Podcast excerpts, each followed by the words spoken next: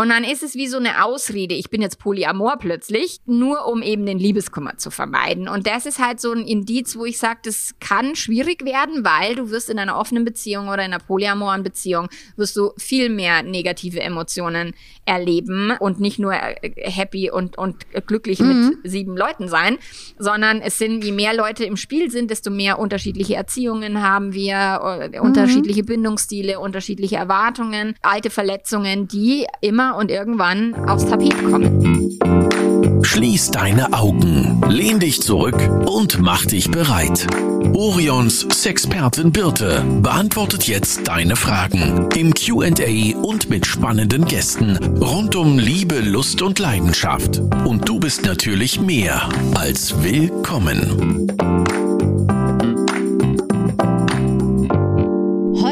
Habe ich eine Gästin, die war schon mal hier und nach der Podcast-Folge seid ihr total ausgeflippt. Ihr habt es so gefeiert und ihr hattet vor allen Dingen so viele Nachfragen, dass ich dachte, ich frage sie einfach mal, ob sie nochmal hierher kommt. Und sie hat Ja gesagt. Daher begrüße ich heute Melanie Mittermeier. Sie ist Affärenmanagerin, Paarberaterin und Beziehungscoach. Hallo Melanie. Hallo Birte. Erklär doch vielleicht am besten einmal selber, was du so machst, wie du zu diesem Beruf gekommen bist und was so deine Spezialität ist. Okay, also ich bin ausgebildete Paarberaterin, psychologische Beraterin und habe damals auch ein Konzept geschrieben für Paarberatung und hatte dann, das war 2009, hatte ich eine ganz furchtbare Beratung mit einem Paar, wo ich gedacht habe, oh Gott, die werden jetzt nach Hause fahren, dann tun die sich was an. Und dann habe ich das Thema Paarberatung erstmal verworfen, weil ich war noch grün hinter den Ohren, das war eine kostenlose Beratung sogar noch im Rahmen der Ausbildung, aber das war so schlimm und ich, mich hat das so mitgenommen, weil die hatten ein Kind, das war genauso alt wie meins. Ja. Und ich dachte, oh Gott, und das arme Kind, und es hat mich echt mitgenommen. Und dann habe gedacht, na, Paarberatung, so einen Scheiß mache ich nicht mehr. und habe mich dann fortgebildet, weitergebildet, habe mit Kindercoaching weitergemacht, habe Stressbelastung, Wingwave Coach, also ich habe ganz viel gemacht, um dann über meine eigene Ehe eine Sexkrise und dann eine Fremdverliebtheit, wo ich mich eben in einen anderen Mann verliebt habe, wo ich mir dann gedacht habe, ja, aber das Thema ist so spannend und es wird so wenig drüber gesprochen, das muss doch irgendjemand irgendwie nach außen tragen. Und dann habe ich angefangen darüber zu bloggen und habe den Liebeleben-Blog gestartet und das ist so gut angekommen. Also da haben so viele Leute mich dann kontaktiert und gesagt, ah, mein mhm. Partner ist fremdverliebt, was mache ich denn jetzt? Oder oh Gott, oh Gott, bei uns ist eine Affäre aufgeflogen oder ich habe mich in jemanden verliebt und ich weiß nicht, wo oben und unten ist und so. Und darüber habe ich mich dann total tief in dieses Thema eingegraben und mich halt immer mehr und mehr auf das Thema spezialisiert, dass ich da gelandet bin, wo ich halt jetzt bin. Und auf einem Speaker-Training tatsächlich habe ich mal diesen Begriff Affärenmanagerin geschenkt ja. bekommen von anderen Leuten und haben gedacht, ah, den kann ich fürs Marketing gut nutzen, weil der klingt irgendwie cool und witzig. Mhm. Und äh, dann fragen mich Journalisten immer, ja, und, und hilfst du dann Affären zu besorgen? Nein. hilfst du Affären zu vertuschen? Nein.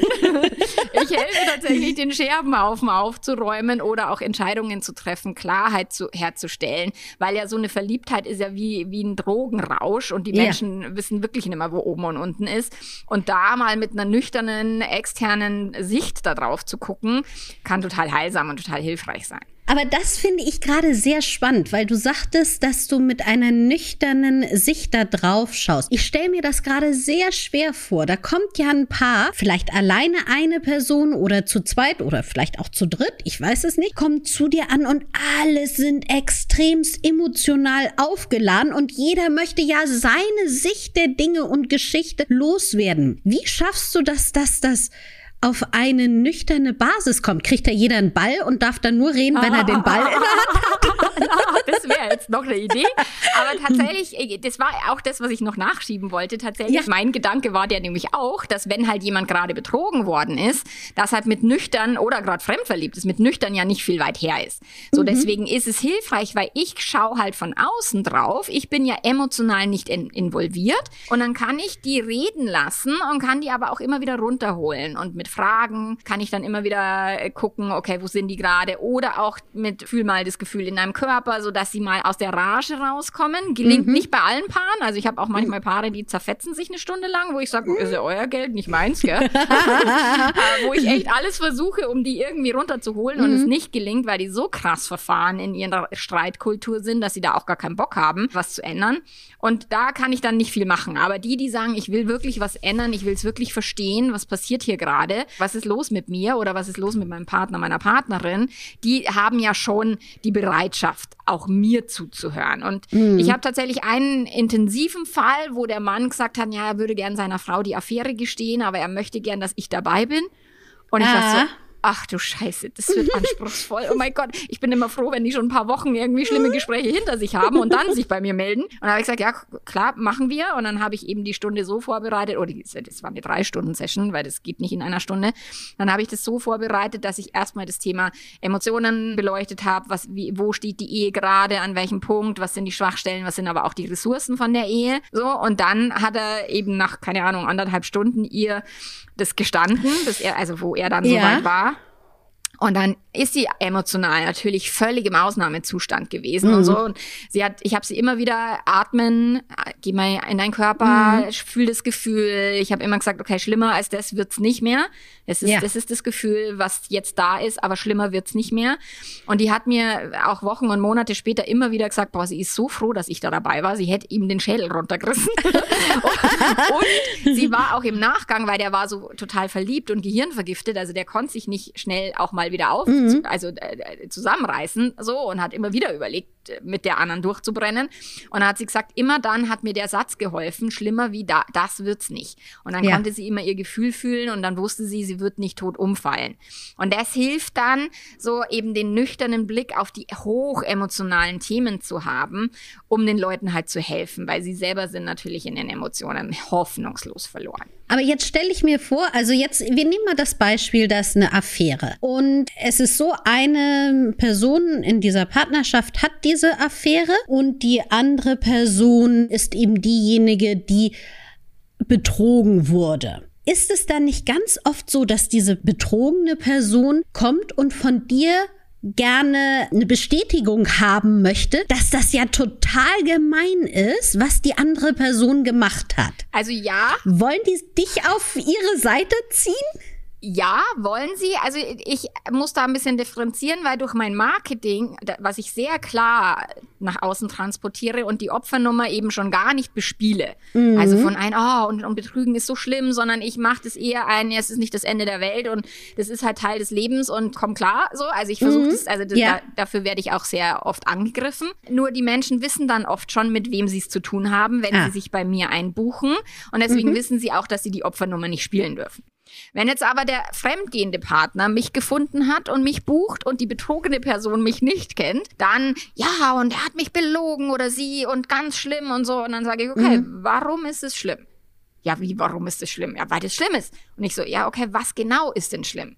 Und dann mhm. versuche ich die auch wirklich so klar in ihr, dass sie wirklich auch am Ende wieder beim Gefühl rauskommen und nicht bei, dem, bei den Horror-Stories in ihrem Kopf, dass sie merken, okay, es, am Ende geht's halt auf dieses Gefühl zurück. Und von diesem Gefühl können wir dann weiterarbeiten. So eben raus aus der Opfernummer, raus auf du bist der Täter, ich bin Opfer oder Täterin, Opfer. Und ich meine, ich mag den Spruch von Esther Perel, das Opfer des Fremdgehens muss nicht unbedingt das Opfer in der Beziehung gewesen sein. Ja, also stimmt. es kann, ja. Dann schaue ich mir halt eben auch wirklich alles an und, und ich sage immer, Affäre ist so wie die Spitze vom Eisberg. Und wir müssen mhm. uns aber auch unter die Wasseroberfläche tauchen und, und uns wirklich die gesamte Beziehung anschauen, weil ansonsten diskutieren wir hier nur über die Affäre und das ist so verlorene Liebesmühe, weil ja. wenn wir eben uns nicht die gesamte Beziehung anschauen, geht es halt nur um die blöde dritte Person oder hm. um, ah, mhm. was hat er mir sie angetan oder sowas. Und dann ist halt auch, wo ich auch sage, das ist halt so ein bisschen verschwendetes Geld, ja. wenn wir uns aber eben auch darum kümmern können, was hat denn dazu geführt und, und gab es denn überhaupt Ursachen in der Beziehung oder gibt es die gar nicht in der Beziehung? Mhm. Solche Sachen einfach rauszufinden. Und da hilft es den Menschen tatsächlich auch mit so ein bisschen einem Blick von außen, also von mir, dann drauf zu gucken, um sich eben nicht völlig in diesem emotionalen Opferwahn zu suhlen sozusagen, weil das Selbstmitleid ist schon ein starkes Gefühl. Und die ja. da zu lassen, ist halt nicht hilfreich. Und kannst du denn immer komplett neutral sein? Oder erwischst du dich manchmal dabei, dass du denkst, ha, da hat die Person doch mehr Unterstützung zu bekommen? Also neutral, denke ich, bin ich nicht. Also im Sinne mhm. von total neutral. Ich verstehe immer alle Aspekte und alle ja. Seiten. Ich kann es total gut erklären auch, mhm. woher menschliches Verhalten kommt, warum hat die Person sich jetzt gerade so verhalten. Aber manchmal hau ich auch einen raus, der da sagt, naja, ich meine, so wie du dich jetzt irgendwie in deiner Beziehung verhalten hast, ich meine, warum hätte er oder sie dich nicht betrügen sollen? What? Mhm. So, weil mhm. manche mhm. Menschen gehen eben wie, wie selbstverständlich davon aus, dass sie in einer Beziehung ignorant sein dürfen, sich blöd verhalten dürfen, sich emotional abwesend verhalten dürfen und dann ist die andere Person, schaut sich die nicht anderweitig um, wo ich sage, mhm. woher nimmst du diese Sicherheit? Und dann ja. schaue ich schon oder sage ich dann schon, naja, so wie du dich verhalten hast, ist jetzt kein Wunder, wenn es denn so wäre. Wenn ja. aber das eben, manchmal ist auch die, die fremdgehende Person, wo ich sage, du verfahrst dich hier völlig in einer mhm. Illusion und in einem, die andere Person ist schuld und mit der anderen ist viel schöner und viel besser und du darfst aber deine eigenen Anteile mal gucken und wenn du die Beziehung nicht pflegst, dann hast du mit der neuen Partnerin oder mit dem neuen Partner genau die gleiche mhm. Soße bald wieder. Ja. Also ich bin da schon sehr deutlich, also äh, doll und deutlich und sagt es denen schon, was ich wirklich sehe, aber tatsächlich ohne es zu verurteilen, weil mhm. es halt einfach menschliches Verhalten ist. Und es ist normal, ja. dass Menschen in langen Partnerschaften sich vernachlässigen, dass das Gehirn faul wird, dass wir uns nicht mehr so mhm. bemühen. Ich meine, es gibt Affärenmenschen, die basteln Adventskalender in einer Präzision für die Affärenperson und haben sie zehn Jahre nicht mehr für den Partner, die Partnerin gemacht. Ja, ja, okay. stimmt. Ich finde das so toll. Du hast mal einen Ausspruch getätigt, der da ist, Liebe ist total überromantisiert. Mhm. Das finde ich in diesem Zusammenhang ganz interessant. Also korrigiere mich, wenn ich das falsch verstehe, aber ja auch gerade wenn es um Affären geht, ist es ja so, dass man auf einmal wieder so in dieser mega Wolke schwebt. Ist ja auch total aufregend. Wer von uns möchte denn mhm. nicht geliebt und wieder begehrt werden und dieses Prickeln Stellen vom Anfang mhm. wissen wir alle, wie geil das ist und wie wir auch danach lechzen. Aber ist das denn jetzt schon Liebe? Ist es Verliebtheit? Ist es einfach nur eine Hormonschwankung? Wie sind so deine Gedanken dazu? Also zu dem Ausspruch eben, Liebe wird total überromantisiert, das meine ich, also das ist halt diese Hollywood- und Disney-Seuche, dieses, wie wir gelernt haben, wie Beziehungen aussehen sollte. Mhm. Ich habe gerade in dem Hörbuch gehört, dass es eigentlich das, was wir da gelernt haben, total toxisch ist und überhaupt nichts mit echten oh, ja. Beziehungen zu tun haben, wie, wie die romantischsten Hollywood-Beziehungen. Die sind eigentlich total toxisch und alles ganz furchtbar. und das erstmal zu haben, weil tatsächlich sowohl die betrogene Person überromantisiert, oh, er oder sie hat doch zwischen uns passt kein Blatt oder niemand mhm. darf in die Beziehung eindringen. Also das ist dann da sehr stark überromantisiert und wenn es so ist, dann kann er oder sie mich nicht lieben. Mhm. Und auf der anderen Seite sprechen sprechen tatsächlich die AffärenpartnerInnen dann oft von Seelenverwandtschaft oder dramatisieren diese, diese Affäre so über, wo ich sage, eine Affäre ist wie Ecstasy nehmen. Das ist wirklich wie auf, in einem Drogenrausch. Das hat mhm. nichts mit Liebe zu tun lern die Person mal zwei Jahre lang kennen und schau mal, wie die ausschaut, wenn sie Magen-Darm-krank ist und wenn vielleicht auch noch blö blö blöde Kinder, wollte ich jetzt schon fast sagen, kleine Kinder um einen rumhüpfen und irgendwie vielleicht unterschiedliche Erziehungsstile irgendwie mhm. ankommen.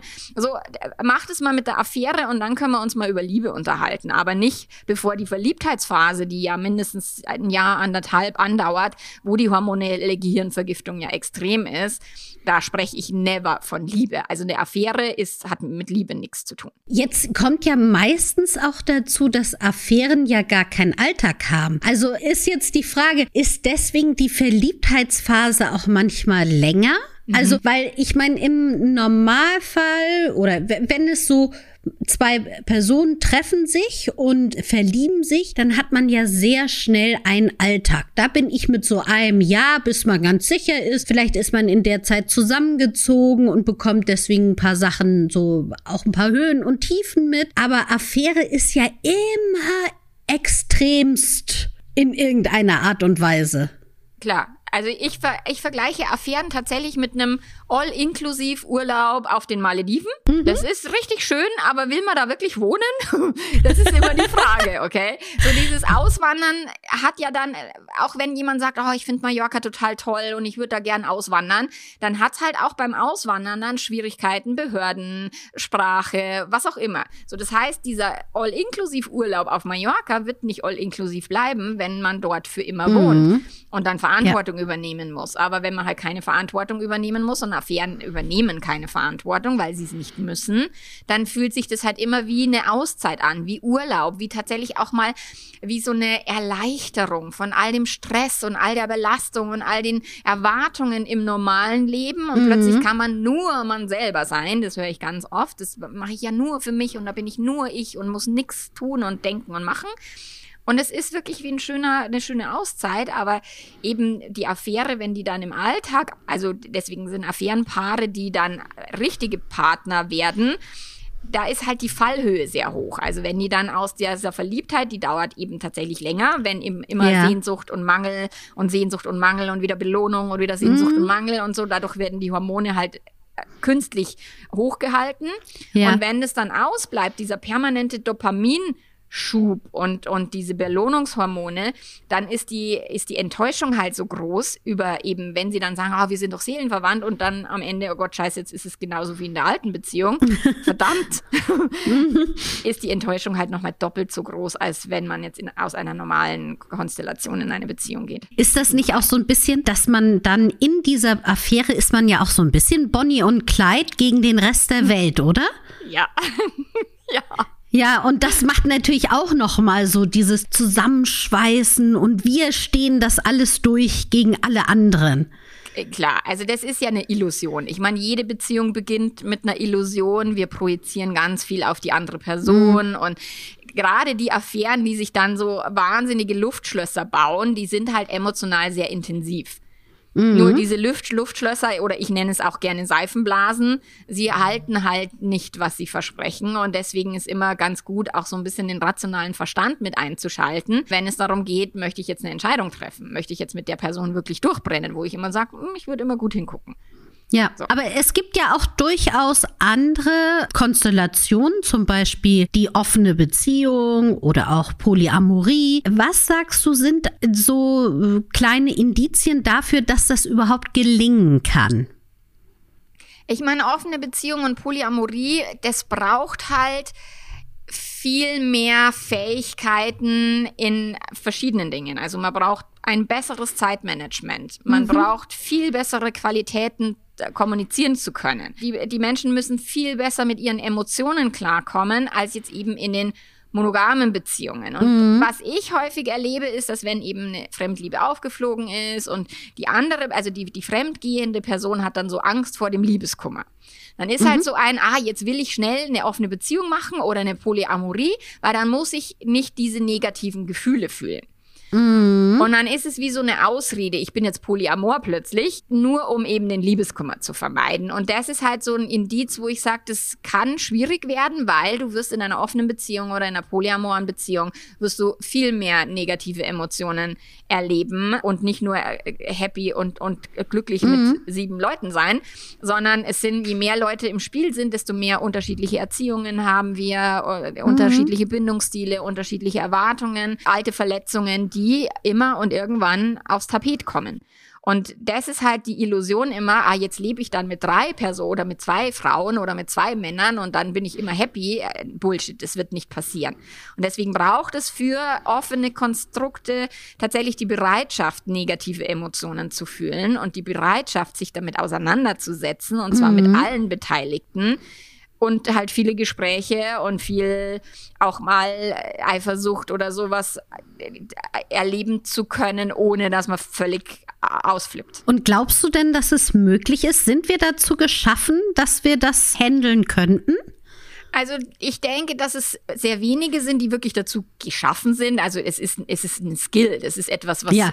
wo es eine Ausbildung für braucht, okay? Und ja. das ist halt etwas so wie, ah ja, Sex kann man doch von Natur aus. Ja, mhm. Bullshit. Das ist, Sex kann man lernen, ja. der kann besser sein, wenn du guten Sex gelernt hast und wenn du da dran geblieben mhm. bist. Und wenn du aber einfach irgendwie rumstopfst, seit du 15 bist, dann kann sein, dass der nicht so gut ist. So, das heißt, diesen Skill oder diese Skills, die es braucht, um offene Beziehungskonstrukte zu, zu leben oder Alternative, die kann man lernen. Und deswegen ist, sind die, die bereit sind, diese Persönlichkeitsentwicklung zu tun, die können das auch hinkriegen.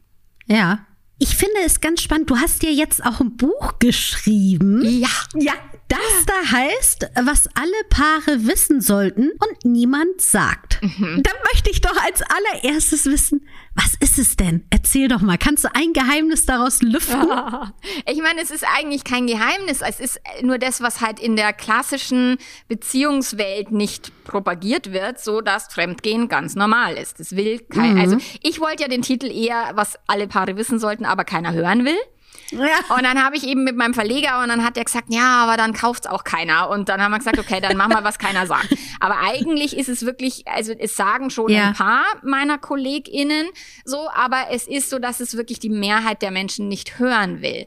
Und ich habe mhm. eben genau jetzt gerade eine Einstern-Rezension dazu bekommen. Ja, und sie hat geschrieben, was keiner sagt. Und dann war ich sehr neugierig, aber das ist doch gar nicht das, was keiner sagt. Das ist nur Geschwafel und zu einer Beziehung gehören halt nur zwei Leute und nicht mehr und so. Also der Klassiker, was halt mhm. keiner hören will. So, Richtig. Ich, und das ist halt, das sind tatsächlich, also Fremdgehen ist normal. Dann habe ich so ein, ein Kapitel, was heißt, du lebst wahrscheinlich dieselbe Beziehung wie deine Eltern. Also um da mal so provokativ. Das möchte, glaube ich, niemand hören. Nein, genau. Mich eingeschlossen irgendwie, obwohl meine Eltern eine sehr glückliche Beziehung haben. Aber ich würde jetzt auch sagen, nein, ich habe doch meine eigene Beziehung. Ja, ja, genau. Und das ist halt mhm. die Muster, die Familie. Ich meine, ich habe manchmal, also schaue ich in den Spiegel und denke mir, krass, ich schaue aus wie meine Mama. Also jetzt nicht nur optisch, sondern auch manchmal erkenne ich es an Verhaltensweisen, mhm. an einem Gesichtsausdruck, wo ich mir denke, so, what? krass, das ist echt ihr so. Also, oder mhm. habe ich halt von ihr. Oder ich erkenne es in meinem Mann, was der halt von seinen Eltern mitbekommen hat. Wir alle haben das in einem, ja. in einem gewissen Ausmaß. Und je unbewusster oder je mehr wir denken, nein, nein, nein, nein, ich habe gar nichts von meinen Eltern, desto schlimmer ist es wahrscheinlich. Mhm. mhm. Glaube ich auch. genau. Oder am Ende des Buches schreibe ich dann irgendwie Hilfe, wir werden alle sterben. So, weil das Gehirn sagt halt immer, oh Gott, und jetzt passiert irgendwas und jetzt sterbe ich. Also zum Beispiel bei einem Thema Trennung, wo ich sage, und nein, eine Trennung ist auch völlig in Ordnung. Und wenn du ein totes Pferd reitest, dann bitte steig ab und, ja. und halte daran nicht fest. Also das sind halt so diese unbequemen Wahrheiten über Beziehungen mhm. und dass Beziehung halt Arbeit ist. Aber das, ich meine, das sagt ja jeder, das weiß auch jeder, aber keiner will die Arbeit trotzdem tun, so richtig. genau. Naja, weil da kommen wir ja auch wieder zu Hollywood, weil Hollywood sieht ja so aus, du siehst jemanden, bist sofort auf der Stelle, kippst du um, weil ein Blitzschlag trifft dich, du bist sofort verliebt und klar gibt's halt dann diese, ne, muss ja irgendwie was passieren, mhm. aber die schaffen es auch immer wieder rauszukommen und das ganz einfach. Ja, ja, genau. Und das ist halt dieses, das ist wirklich die irrige Annahme, wenn ich den oder die Richtige getroffen habe, dann bin ich nie wieder einsam, dann fühle ich mich für immer mhm. sexy, ich werde immer geliebt, die Person will nur mich und sonst niemanden. Also das ist wirklich wieder dieses toxische Beziehungsdenken, dieses überromantisierte Hollywood- und Disney-verseuchte Denken, was wir halt haben. Ja. Oder Disney verseucht noch irgendwie, es braucht irgendwie einen Prinz, um, um, um die Prinzessin zu retten oder um die, die, die, die das Schneewittchen zu retten oder, oder Aschenbrödel oder wer es auch immer ist. So.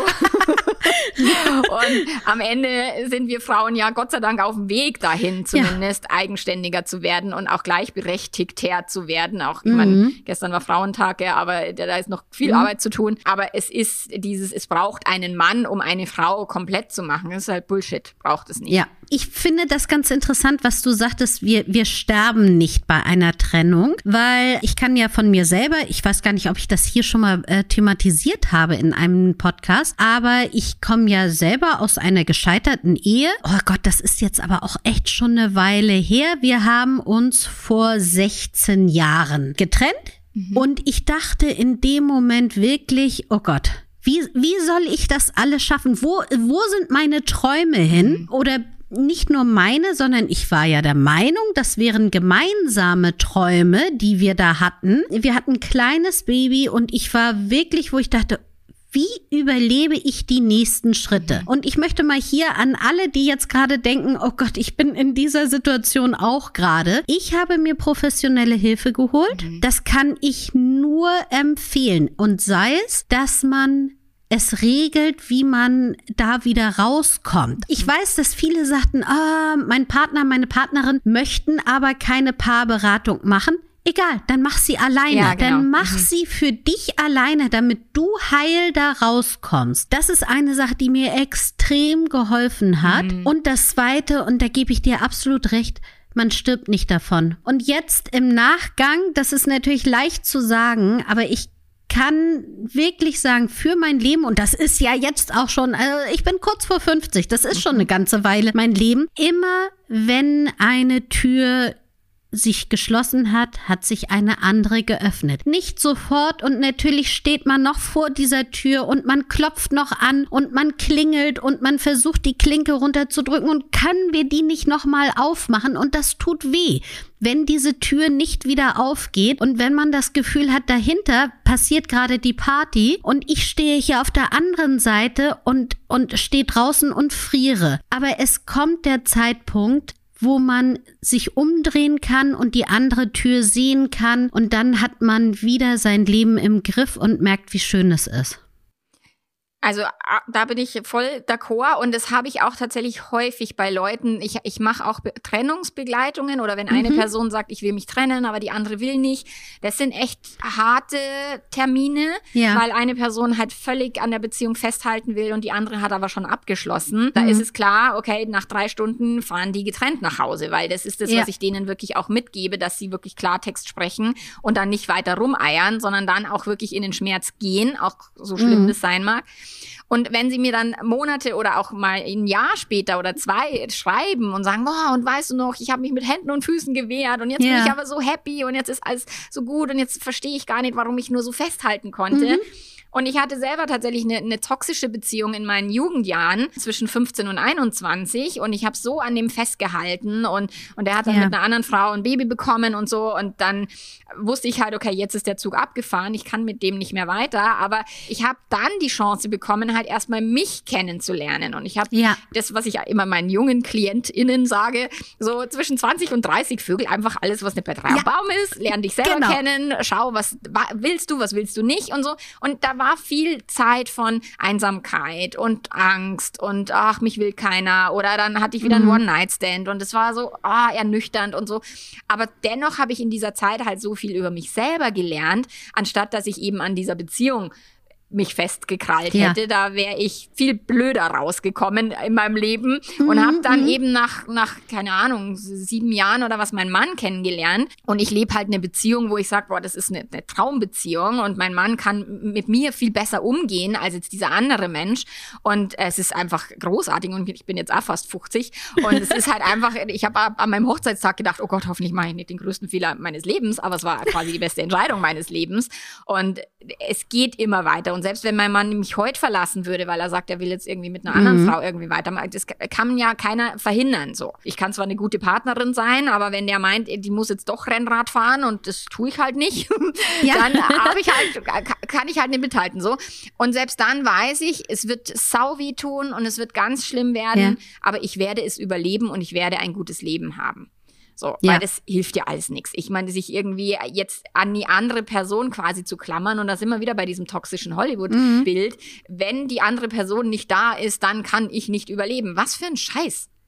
Ja. Können wir. Wir brauchen Beziehungen, keine Frage. Wir brauchen Freundschaften. Ja. Wir brauchen viele nährende Beziehungen, aber wir brauchen nicht diese einzig einige Person. Brauchen genau, wir solange wir selber uns als wertvolle Person ja auch sehen. Ich meine, das können viele nicht tatsächlich. Also die mhm. sehen sich ja dann der Wert über die Person, gerade auch wenn Thema ja. Fremdgehen und so, es stürzt manche Menschen verdammt in ein Selbstwertthema, aber nicht, weil der Person fremdgevögelt hat, sondern weil sie vorher schon ein Selbstwertproblem hatten oder also das Selbstwertgefühl halt nicht kultiviert haben, sage ich jetzt mal, mhm. oder selber in sich gefunden haben, sondern dieses fremdgespiegelte Selbstwertgefühl. Und das nimmt die andere Person natürlich mit, weil es fremdgespiegelt ist. Oder ja. es zerbricht, also geht halt kaputt, wenn die Person dann jemand anders auch sexy findet. Und da ist es halt dann so wichtig, wieder zu dem also selbstbestimmten Selbstwertgefühl zu kommen und diesem selbstgespiegelten um sich unabhängig davon zu machen, was machen andere Menschen, bin ich trotzdem eine wertvolle Person. Und das ist viel Arbeit. Das ist wirklich etwas, was Menschen lernen und daran arbeiten müssen aus mhm. meiner Perspektive und viele nicht tun, sondern sich dann in ihren Beziehungen verstecken und, und sagen, ah, ich habe ja jemanden, der mich liebt und jetzt brauche ich den Scheiß nicht machen. Hm.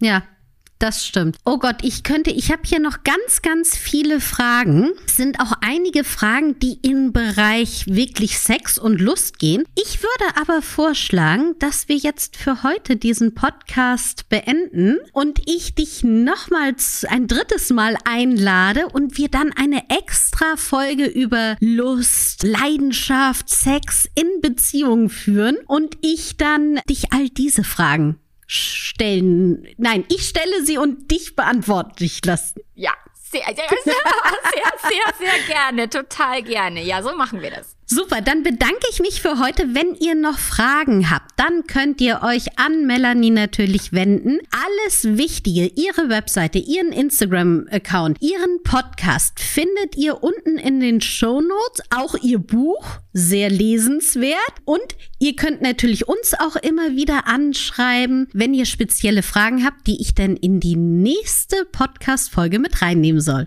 Ich bedanke mich sehr. Tschüss. Tschüss. Das war Willkommen, dein Orion-Podcast mit Sexpertin Birte. Du willst nächste Woche wiederkommen? Dann abonniere uns gerne auf der Podcast-Plattform deiner Wahl.